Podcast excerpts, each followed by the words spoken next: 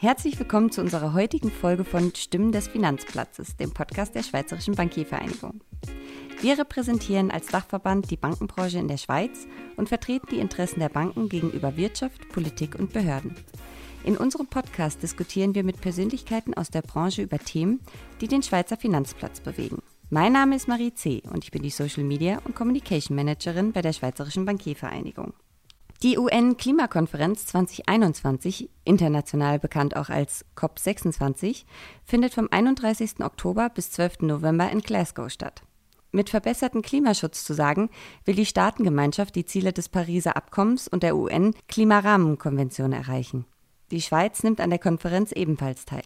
Hans-Rudi Moosberger, Leiter Asset Management und Sustainability bei der SBVG, ist Mitglied der Schweizer Delegation und fasst im Interview die wichtigsten Punkte aus Sicht des Verbandes zusammen.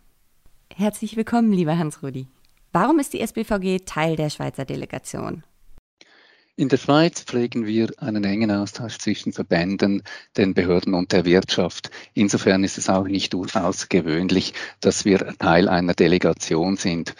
Bei der COP26 ist das Thema äh, Mobilisierung der privaten Gelder zur Finanzierung der Transition ein sehr großes Thema und dadurch drängt es sich natürlich auch auf, dass wir dieses Fachwissen aus, der, aus den Banken hier mit reinbringen dürfen. Und was sind die Erwartungen der SBVG an COP26?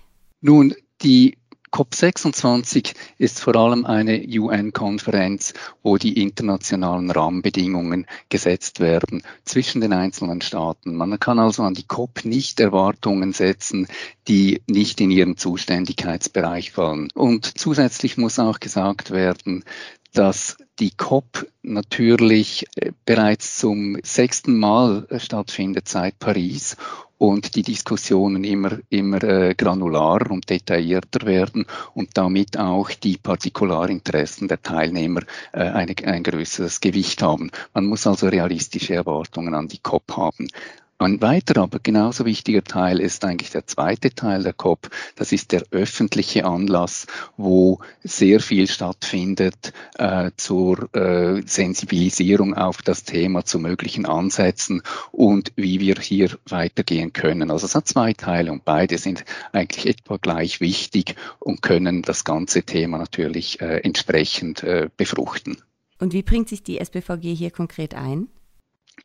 Nun, als Teil der, der, äh, der Schweizer Delegation können wir äh, sehr viel Fachwissen und auch die, die, die Perspektive der Finanzbranche mit einbringen. Und das wird natürlich äh, sehr geschätzt äh, durch die Delegation. Und dann muss man auch noch erwähnen, dass die Schweiz eine recht kleine Delegation hat. Und insofern ist es wichtig, dass man möglichst viele Augen und Ohren dort hat, um das Ganze halt äh, mit, äh, mit in die Delegationsdiskussion mit reinbringen zu können. Welche Spannungsfelder werden an der COP26 auf der Agenda stehen und welche werden für die Finanzbranche besonders relevant sein? Nun, es gibt natürlich viele, viele Spannungsfelder hier. Äh, es sind ganz viele äh, Staaten vor Ort an den Diskussionen mitbeteiligt mit entsprechenden Partikularinteressen. Es gibt ein großes Gefälle zwischen Arm und Reich, dadurch Diskussionen zu Lastenausgleich und damit kommen wir auch auf ein, ein eines der äh, wichtigen Gebiete, die wir diskutieren werden und das ist die Finanzierung und die Mobilisierung der, der privaten Gelder die nötig sind für diese Transition. Und da ist natürlich die Finanzbranche besonders betroffen und gefordert. Wo kann die Finanzbranche nun dank COP26 einen schlagkräftigeren Beitrag zur Klimaneutralität leisten? Die klimafreundliche Ausrichtung der Finanzflüsse ist seit äh, COP äh, Paris äh, 2015 schon Realität. Seither hat sich in der Finanzbranche schon sehr viel getan. Äh, insbesondere haben sich jetzt auch äh, Brancheninitiativen heraus, äh, daraus entwickelt. Ich denke da an die Principles for Responsible Banking, aber auch die Net Zero Alliance. Und äh, die Branche realisiert zunehmend, dass dies nicht eine Bürde ist, sondern wirklich auch eine Chance und äh, diese auch wahrnimmt. Und wo wird das konkret für Bankkundinnen und Kunden spürbar?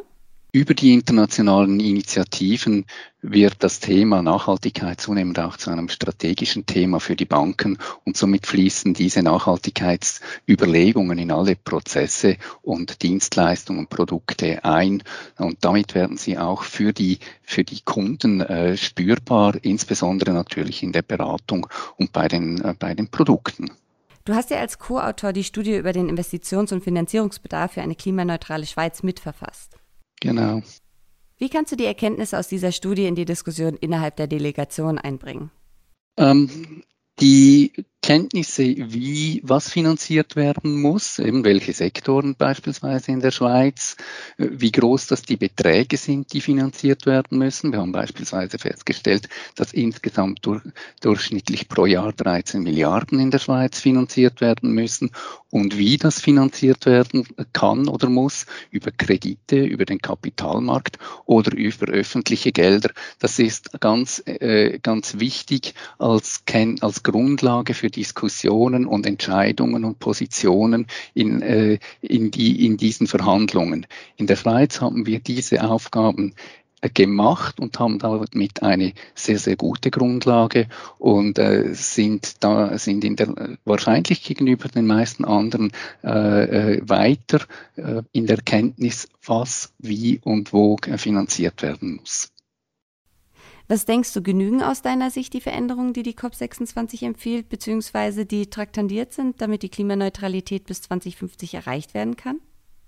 Die Frage, ob wirklich durch die COP äh, diese Veränderung alleine bewirkt werden kann, muss ich klar verneinend beantworten. Die COP kann äh, in dem Bereich, wo sie, äh, das heißt insbesondere im internationalen Recht, äh, in den internationalen äh, Rahmenbedingungen, eine wichtige Rolle spielen und auch als Katalysator figurieren. Letztendlich wird aber das CO2 nicht durch die COP emittiert, sondern in allen Ländern mit spezifischen Strukturen und dort müssen die müssen entsprechend die Maßnahmen ansetzen. Ähm, also die COP kann und soll auch nicht Probleme lösen, die vor Ort sind. Äh, die müssen gemeinsam gelöst werden durch die Individuen, durch die Wirtschaft, durch, durch die Gesetzgeber und, und äh, somit äh, muss gemeinsam der Beitrag geleistet werden, den es braucht. Äh, wir dürfen nicht vergessen, das Klima ist ein öffentliches Gut und deshalb sind die Fragen halt auch äh, zur Finanzierung halt auch äh, schwierig. Aber da hilft die COP sicher mit. Und was erhoffst du dir persönlich von der COP26 und was sind so deine Erwartungen? Nun, ich hoffe, dass, äh, dass in den Diskussionen und äh, in den Verhandlungen äh, zielorientiert, sachorientiert verhandelt wird, dass man nicht Themen miteinander vermischt, um, Persön um äh, Partikularinteressen in den Vordergrund zu stellen und äh, dass, dass man genauso gut zuhört, wie man auch sendet.